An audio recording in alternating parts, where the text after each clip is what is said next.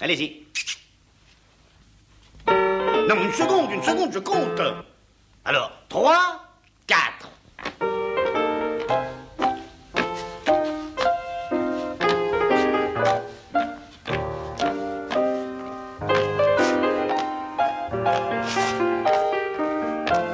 On ne parle pas la bouche pleine. Une émission d'Alain Kruger. Chef, pour démarrer la 19, s'il vous plaît. Minuit, monsieur, 130 réclamés. Nous sommes au printemps, à Paris, à l'hôtel de la Monnaie, dans le restaurant 3 étoiles de Guy Savoie, où nous sommes même dans un lieu beaucoup plus stratégique, nous sommes dans la cuisine de Guy Savoie.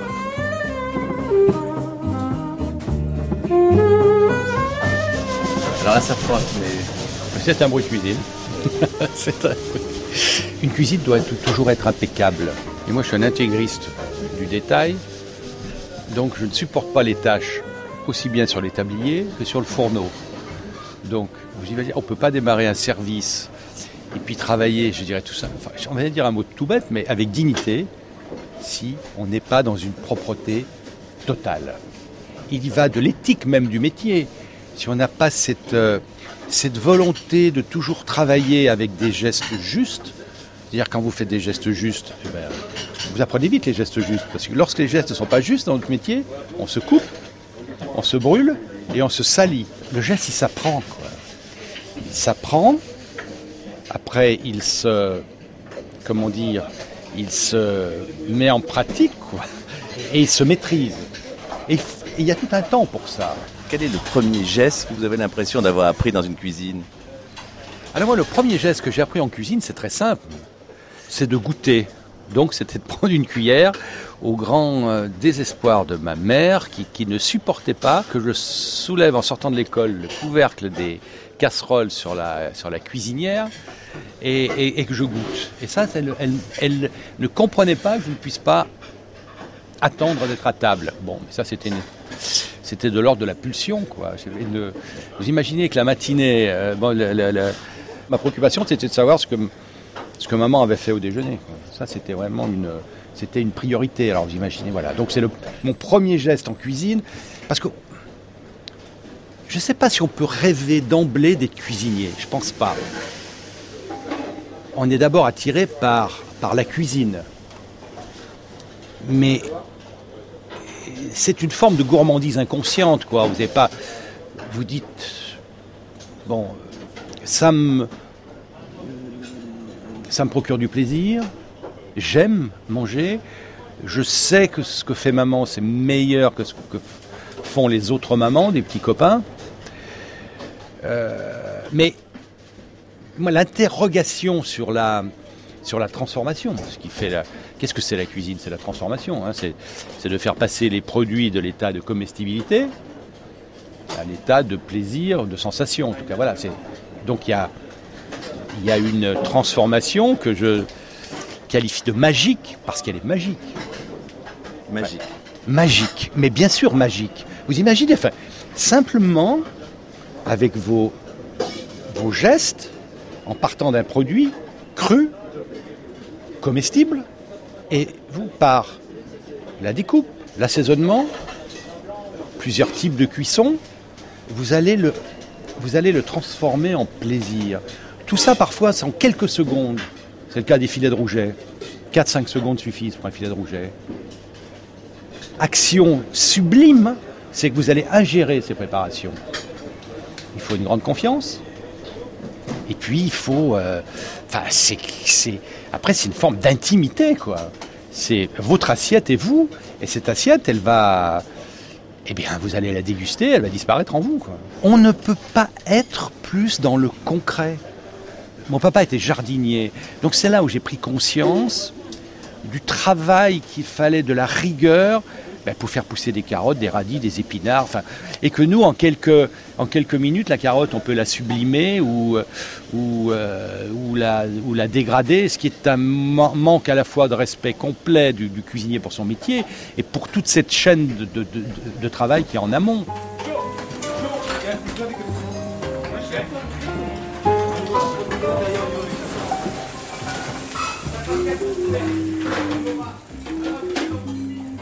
Si on ferme les yeux, est-ce que vous pouvez nous dire tout ce que l'on vient de sentir dans les, dans les cinq minutes qui viennent de, de- de passer Alors, je, vais- je vais tricher parce que je suis, je suis face au fourneau, donc je vois, je vois ce qui se passe. Bon, euh, là, je vous ai parlé de l'odeur de volaille. Il y a des odeurs, là, il y a des odeurs de volaille, il y a des odeurs aussi. Je pense qu'il y a un fumet de poisson qui est en, qui est en route. On a un peu quelques effluves Oui. de, de poisson. On a un barbecue là, vous voyez, qui, qui fume là-bas. Alors il y a des odeurs de, de- de charbon de bois qui- qui viennent. C'est euh, oui, c'est tout ça une cuisine. Et puis il y a surtout des sons parce que les, les- y a une, la, musique est très présente dans la cuisine. hein. Euh, euh, ben, déjà les instruments, vous avez le piano, vous avez la batterie de cuisine, vous avez les, les fouets, enfin tout ce qui, les spatules, enfin des choses on, on pourrait dire qu'on tourne autour de l'univers de la musique. Et après, je dirais, si les cuisiniers travaillent de manière élégante, on n'a plus du bruit, on a des sons. Et si vous écoutez bien là, parce que moi je ne supporte pas qu'une casserole tape sur le fourneau et tout, parce qu'une une, euh, une casserole en, cuivre qui, atterrit sur le fourneau fait un très joli son. Si vous la tapez, ça devient un bruit insupportable. Si vous avez un cuisinier un peu affolé qui, qui tape tout, ça devient insupportable.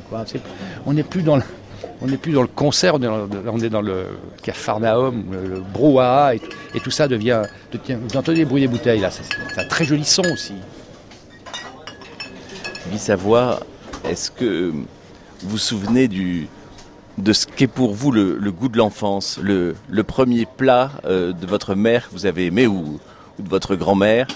Je me souviens des odeurs mélangées de poulet rôti ou de- et de tarte aux pommes qui avait un peu, vous savez, quand la tarte aux pommes déborde un peu et que ça caramélise dans enfin, à la fois sur le moule à tarte et aussi dans le four, parce que le beurre et le sucre un peu euh, en fusion à, à déborder. Et ces mélanges-là, moi, restent, gravés. Ou, un gratin dauphinois qui a, a un peu desséché. Il y a une odeur de, de où là, cette odeur perd son côté lacté, celui du gratin dauphinois qui est, encore tout moelleux, lorsqu'il a- atteint un peu le côté un peu sec et un peu croûté, sur le- il y a une odeur un peu de torréfaction à la fois de la pomme de terre et, de, et du, du lait, de la crème, qui fait que, oui, j'ai ces souvenirs très très précis.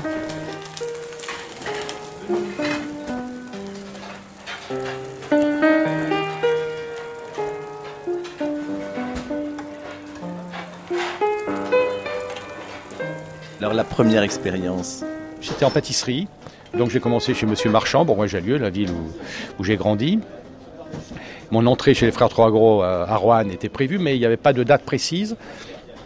Et afin de me familiariser un peu avec la vie active ailleurs que chez ma mère, en fait, a- Jean Trois Gros avait dit à Monsieur Marchand, ben, prends-le quelques mois et dès qu'il y a une place, on le, on le prend avec nous à Roanne. Voilà.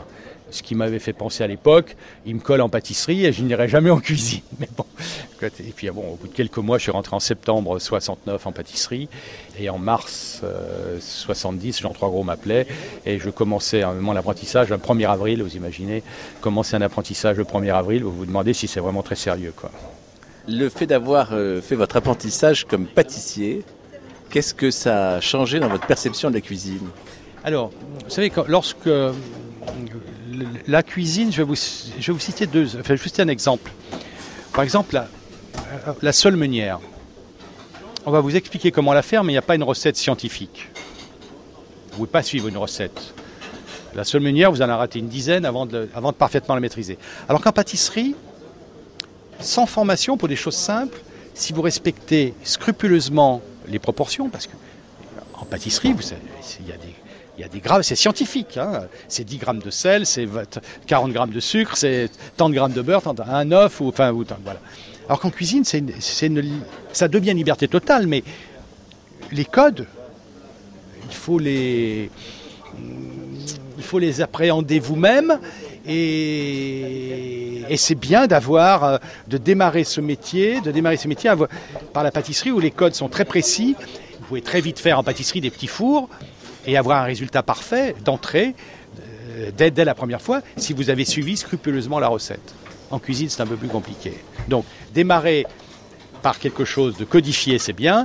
Et puis après, continuer par quelque chose ou de plus intuité, personné, où, où, euh, où vous pouvez laisser parler votre sensibilité et, Et la magie. et- et la magie, c'est bien aussi. Quoi, parce que, bon, en cuisine, même si on vous dit la sole, combien pèse-t-elle? Et, et pour deux sols de même poids, les la morphologie n'est pas la même. C'est comme chez nous.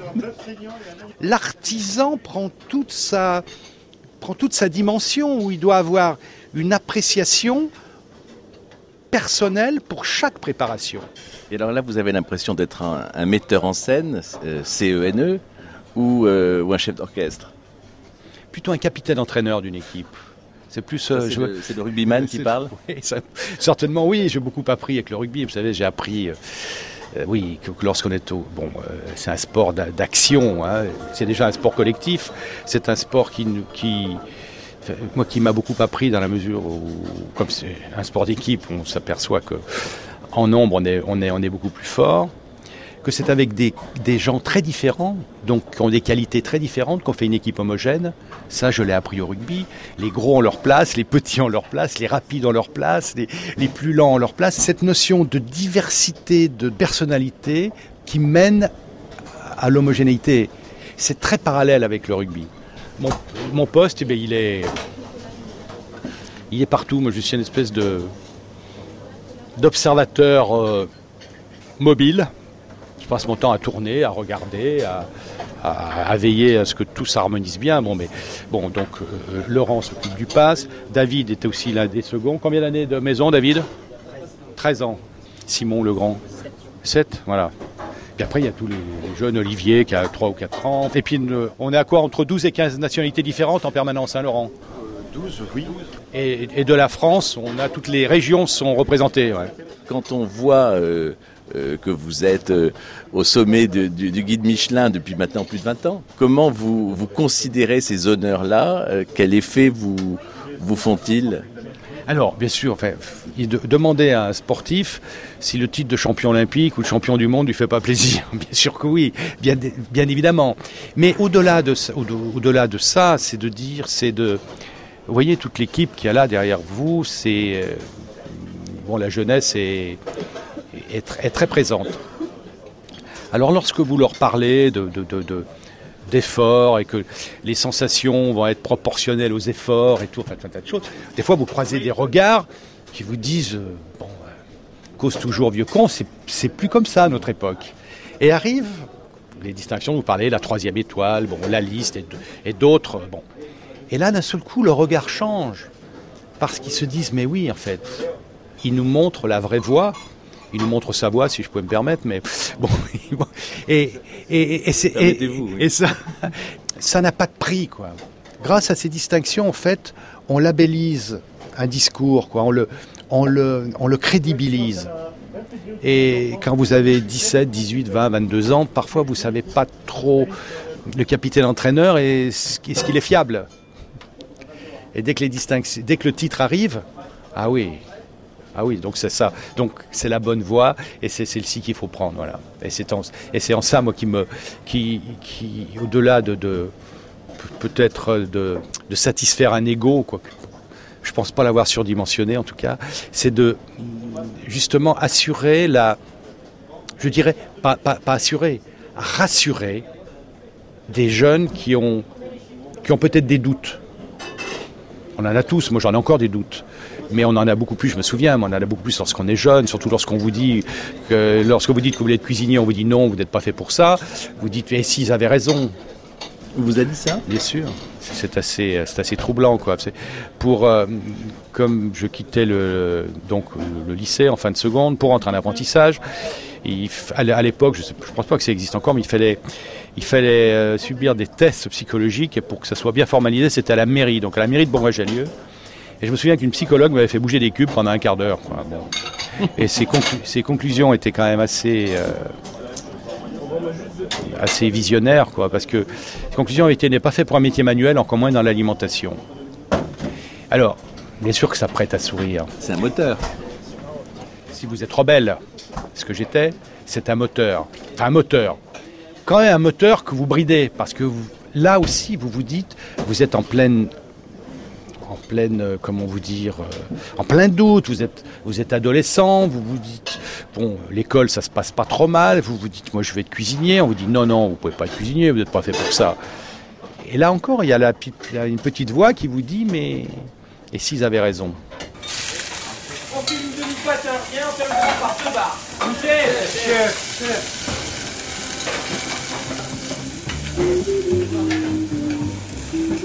Sur France Culture, on ne parle pas la bouche pleine dans la cuisine de Guy Savoie.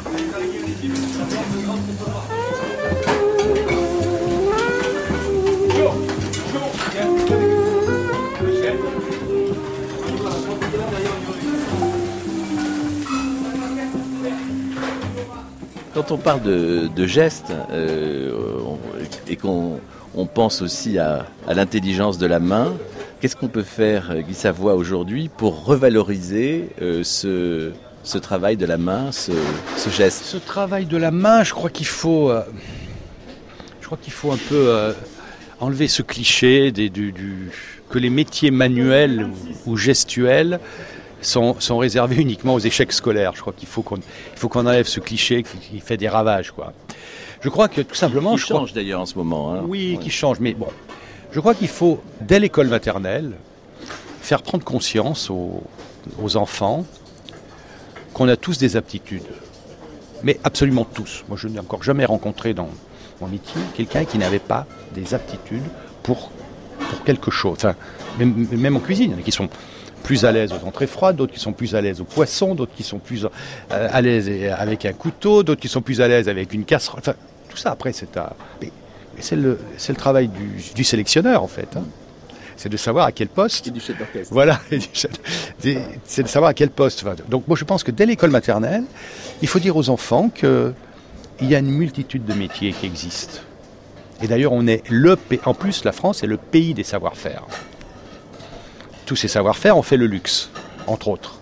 Hein, on parle toujours du luxe et on parle des prix. On ne parle jamais de comment on est arrivé au luxe dans notre pays. On est arrivé au luxe grâce au savoir-faire, donc grâce aux métiers. Et ces métiers, ils sont, je dirais, uniques sur la planète. Enfin, en tout cas, dans leur diversité. Donc, c'est de dire, c'est de faire prendre conscience à, à tous ces enfants, et après, tout se passera normalement, quoi. Il n'y aura plus l'histoire du bonnet d'âne, enfin, tous ces clichés redoutables. hein. Enfin, je veux dire, tous les métiers ont leur noblesse, si on le fait avec noblesse. Et la noblesse, c'est ce que je disais tout à l'heure, pas de tache sur le fourneau, pas de tache sur le tablier, et c'est voilà, c'est c'est tout. c'est- Je dirais, c'est aussi simple que ça, quoi. Et l'école du goût. Pourquoi on, on nous apprend les mathématiques, euh, la littérature Est-ce qu'on ne pourrait pas nous apprendre le goût? Mais le goût, euh, bien sûr qu'on pourrait. Donc, et sur- sur- surtout, je pense que ce serait, ce serait assez simple. L'apprentissage du goût passe forcément par la curiosité. Donc la, la curiosité, elle sert partout après. Seulement, on commence à dire aux enfants que la curiosité est un vilain défaut. C'est ce qu'on m'a ce répondu un jour un élève euh, qui je parlais des pommes et je faisais un peu le- une pomme. Bien sûr, vous savez tous ce que c'est. Mais dans la pomme, il y a tellement de variétés de pommes et tellement de goûts différents qu'il faut que vous soyez suffisamment curieux pour savoir quelle pomme vous préférez pour que lorsque vous allez acheter des pommes, vous allez acheter la, variété de pommes qui vous procure du plaisir, ce qui me paraît tout à fait. Parce que tout le monde n'aime pas la Granny Smith parce que l'acidité euh, peut effrayer, et tout le monde n'aime pas la Reine des Rainettes parce que le trop sucré peut aussi déplaire. Donc c'est là où il faut faire appel à sa, à sa curiosité. Et puis cette curiosité va vous permettre de garnir votre papillothèque pour savoir quels sont les produits qui vous procurent le plus de plaisir. Voilà, c'est donc encore une fois, comme pour, je dirais, que ce soit l'éducation, que ce soit l'école, c'est de- d'essayer d'ouvrir au maximum les yeux, les oreilles, les papilles, et puis de se dire voilà, on a la chance d'être dans un pays qui nous offre une telle diversité, puisons dans cette diversité ce qui nous procure véritablement du plaisir. Alors, euh, diversité, c'est un mot euh, qui fonctionne admirablement avec euh, l'agriculture, avec la culture. Et pourtant, euh, on est dans un monde de plus en plus normalisé. Alors, comment euh, avec le principe de précaution, avec le, désir de vouloir rassurer les gens, en leur disant forcément ce qui, leur expliquant les choses d'une façon extrêmement signifiante. Comment on peut encourager le monde à la diversité, Guy Savoie? Mais non, mais le, je dirais les contraintes, on va dire sanitaires, n'empêchent pas la diversité. Moi, je me, dans les années 60, quand on parlait de pommes, on pensait golden parce qu'on trouvait que de la golden sur les marchés. Aujourd'hui, regardez le nombre de variétés de pommes qu'on trouve sur les marchés. Donc le pain, le pain, bon, à l'époque on disait la baguette, elle est toute molle et tout. Regardez ma- ma- maintenant, en notre époque est magique parce qu'il y a une prise de conscience et que les savoir-faire sont de nouveau euh, sollicités. Maintenant, on a des boulangers de renom, des pâtissiers de renom, des charcutiers de renom, des fromagers de renom. Enfin, il y a une explosion, mais tous azimuts. La, qualité des vins s'améliore dans toutes les régions de France et je vais même dire du monde. Et souvent, on nous dit être influencé par les anglo-saxons, mais pas du tout. C'est la France qui influence. Quand je vois aujourd'hui ce qui se passe autour de toute la planète, on trouve maintenant des bons restaurants aux États-Unis, en Angleterre, en Scandinavie, en Amérique du Sud. La planète devient gastronomique. Guy Savoie, si la planète est gastronomique, euh, quel est pour vous le goût de France? Le goût de France, alors le goût, enfin le goût de la France. Le goût de la France. C'est alors le goût de la France, je dirais, c'est ce, c'est ce mariage parfait entre les paysages et ce que l'on voit sans et peut toucher sur les marchés. C'est ça pour moi la France. Parce que bien des pays ont les produits, mais ne les ont pas avec la, peut-être avec un très beau packaging, mais les ont pas avec la poésie qu'on a chez nous.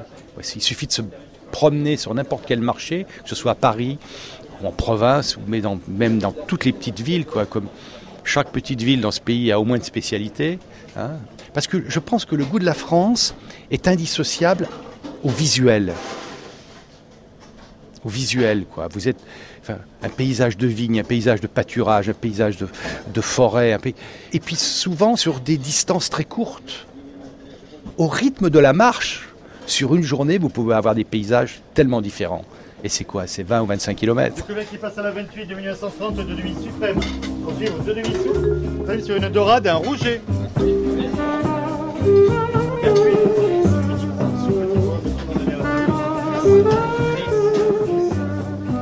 Pour démarrer l'année Euh, Ce qui est frappant quand on vous regarde dans votre cuisine, Guy Savoie, c'est que on sent une, gourmandise aiguisée et même une, joie à évoquer tous ces produits. Euh, je, je vais fêter l'année prochaine mes 50 ans de métier, enfin, professionnel. Parce que je ne compte pas toutes les truites meunières et les omelettes et tout que j'ai fait chez ma maman qui tenait, qui tenait un petit restaurant.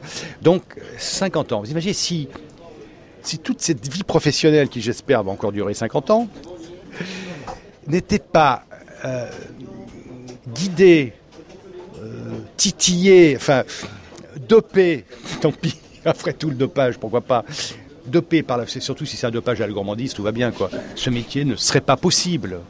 Parce que c'est, là, je vais, bon, ça peut-être manquer de poésie ce que je vais dire, mais euh, dans ce métier, on fait quand même deux journées en une. Donc si vous faites le calcul, ça fait 100 ans que je travaille. Donc si- s'il n'y a pas une, vraie passion euh, qui est le socle, vous ne pouvez pas tenir, quoi. Ce serait pas possible. Donc euh, voilà.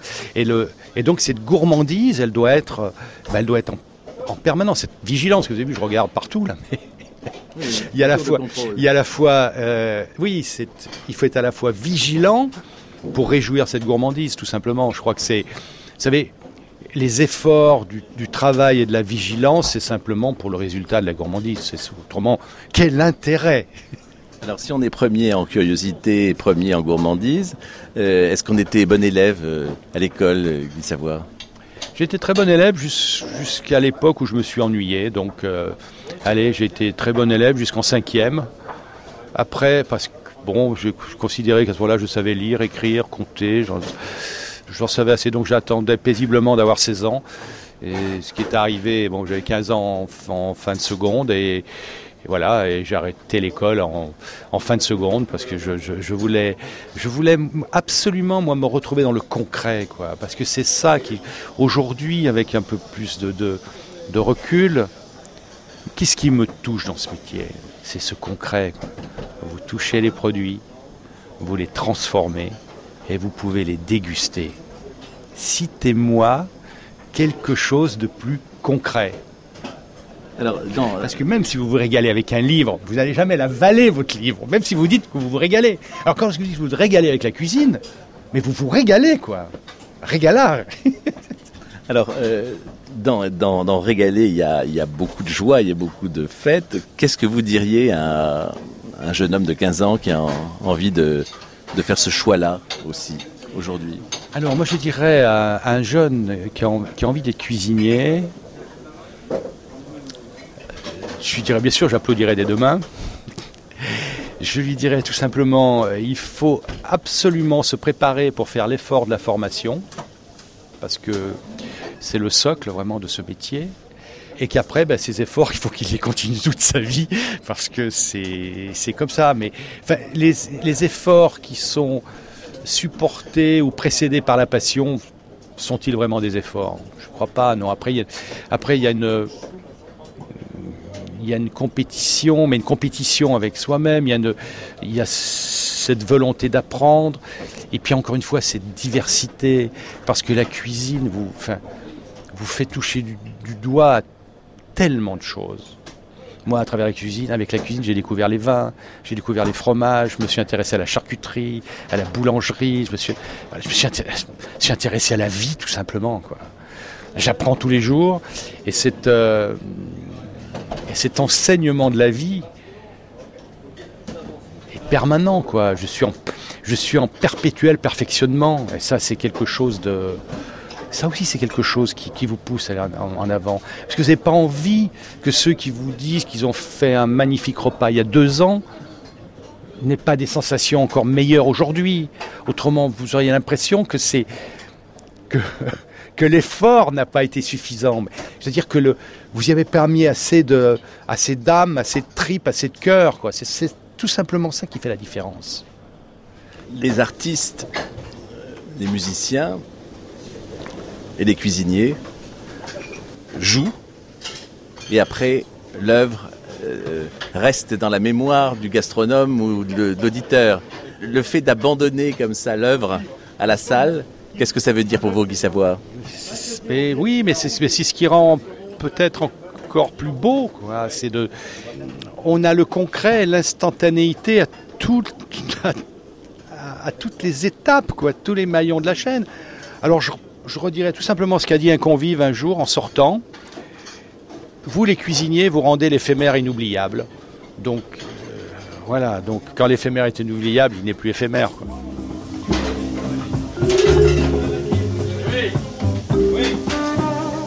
Ça, c'est un baron d'agneau. Donc, ça, c'est pour une grande table tout à l'heure. Donc, euh, le baron d'agneau, c'est les deux gigots et la selle. C'est une plat facile à faire. Attention, hein. 3,